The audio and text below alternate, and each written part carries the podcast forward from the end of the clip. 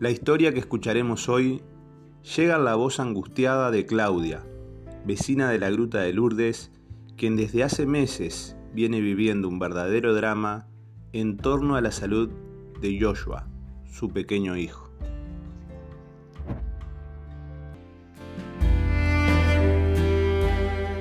Yo tengo un bebé que está a punto de cumplir seis meses. Es un niño que a los dos meses empezó a hacer unas infecciones urinarias. Este, la bacteria me dijeron que es resistente, eh, lo cual tal, él estuvo internado, preso antibiótico por vena, le dieron de alta, siguió con antibiótico en casa. Este, mandaron a hacer un estudio.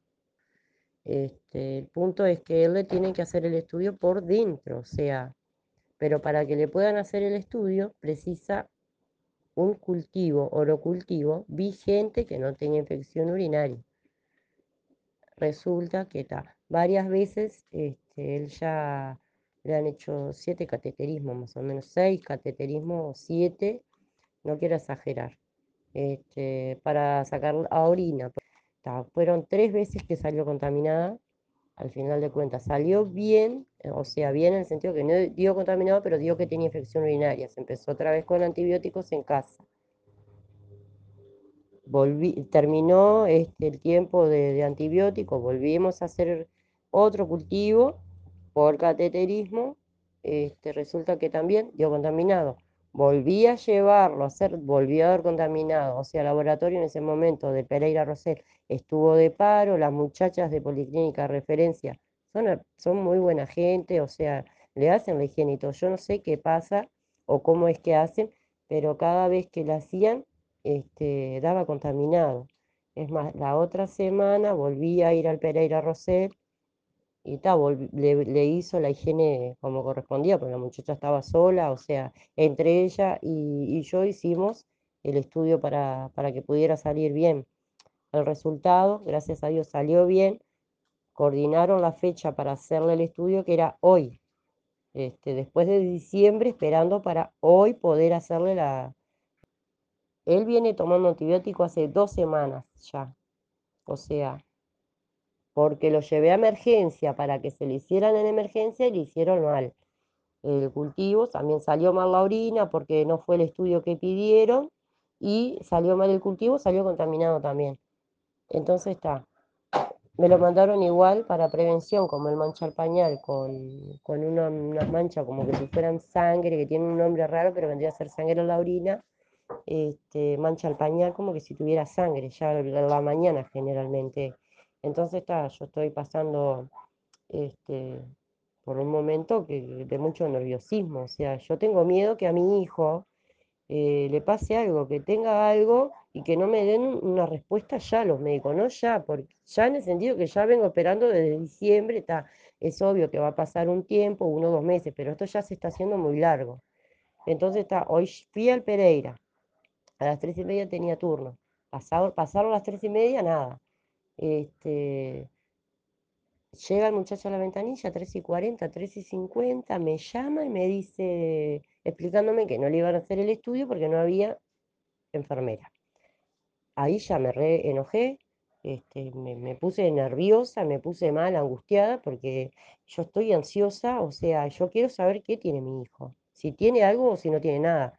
Este, pero tampoco es para que venga y me diga, no, porque no hay enfermera, no se le puede hacer. No hay una enfermera que pueda venir, a ver, hace más de tres, cuatro veces que se está suspendiendo el estudio al niño, le digo, ¿qué le están haciendo? ¿Que una omisión de asistencia o mala praxis? Es así. Después de que en verdad dije de todo, porque no, sé qué fue, en ese momento me sentí mal, eh, muy nerviosa, angustiada, enojada, todo, tenía todo junto, muchos miedos también, porque yo quería saber hoy qué es lo que, lo que tiene mi hijo, si tiene algo o no tiene, puede tener un reflujo, puede tener algo de tanto cateterismo que le meten, este, sondas. Eh, a ver, lo terminan perjudicando más todavía, porque si no tiene nada, lo va a tener si siguen. Yo no, eh, no quiero, o sea, como toda madre, no creo que quiera que le pase algo a un hijo. Y yo no soy una persona que me quedo sentada en mi casa tomando mate y ta, que me caigan las cosas arriba. Yo no soy así. Este, pero ta, ahora en este momento estoy sin trabajo, con cinco hijos, principalmente el bebé, es lo que me tiene más preocupada Entonces, este, la verdad que estamos viviendo una situación bastante complicada. Yo entiendo todo eso, pero no porque uno esté con una pandemia van a dejar al bebé este, de lado eh, por el tema de pandemia, porque hay otras enfermedades, hay otras patologías que estamos viviendo. Ahora me dijeron, está, viene, en, perdón, viene el, médico este de la ventanilla, me dice que no hay enfermera. Agarré y pedí para hablar con el médico general este, que le iba a hacer el estudio. Viene y me dice eh, que no se lo podían hacer porque el aparato estaba roto. Me están tomando del pelo.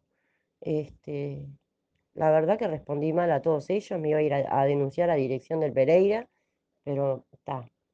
Después que, le dije todo lo que le tenía que decir, salí de ahí, me puse a llorar, con bronca dentro del hospital, este, no sabía si ir a denunciar o no, me calmé, me vine para mi casa, me llama la doctora, coordinó para el jueves, este, diez y media de la mañana.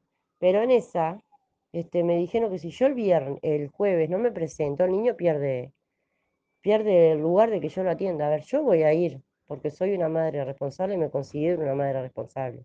Pero si llega a pasar algo con esto de la pandemia, eh, con todo lo que me costó, lo que nos costó, porque la doctora de cabecera de él, la verdad que me da un gran apoyo, este, y con todo lo que nos costó para que el cultivo, gracias a Dios, die bien, negativo y que, que no salga contaminado, este, que el, jueves, eh, si yo creo que si yo el jueves no me atienden, yo creo que voy a llamar hasta la prensa. El jueves yo voy a llevar a mi hijo al Pereira Rosell, diez y media de la mañana, y si Dios quiere, después de tantos meses, tantas luchas y tanta cosa para que le hagan el estudio donde no se lo lleguen a hacer, ese día yo creo que no sé qué puede pasar. Voy a salir en la televisión.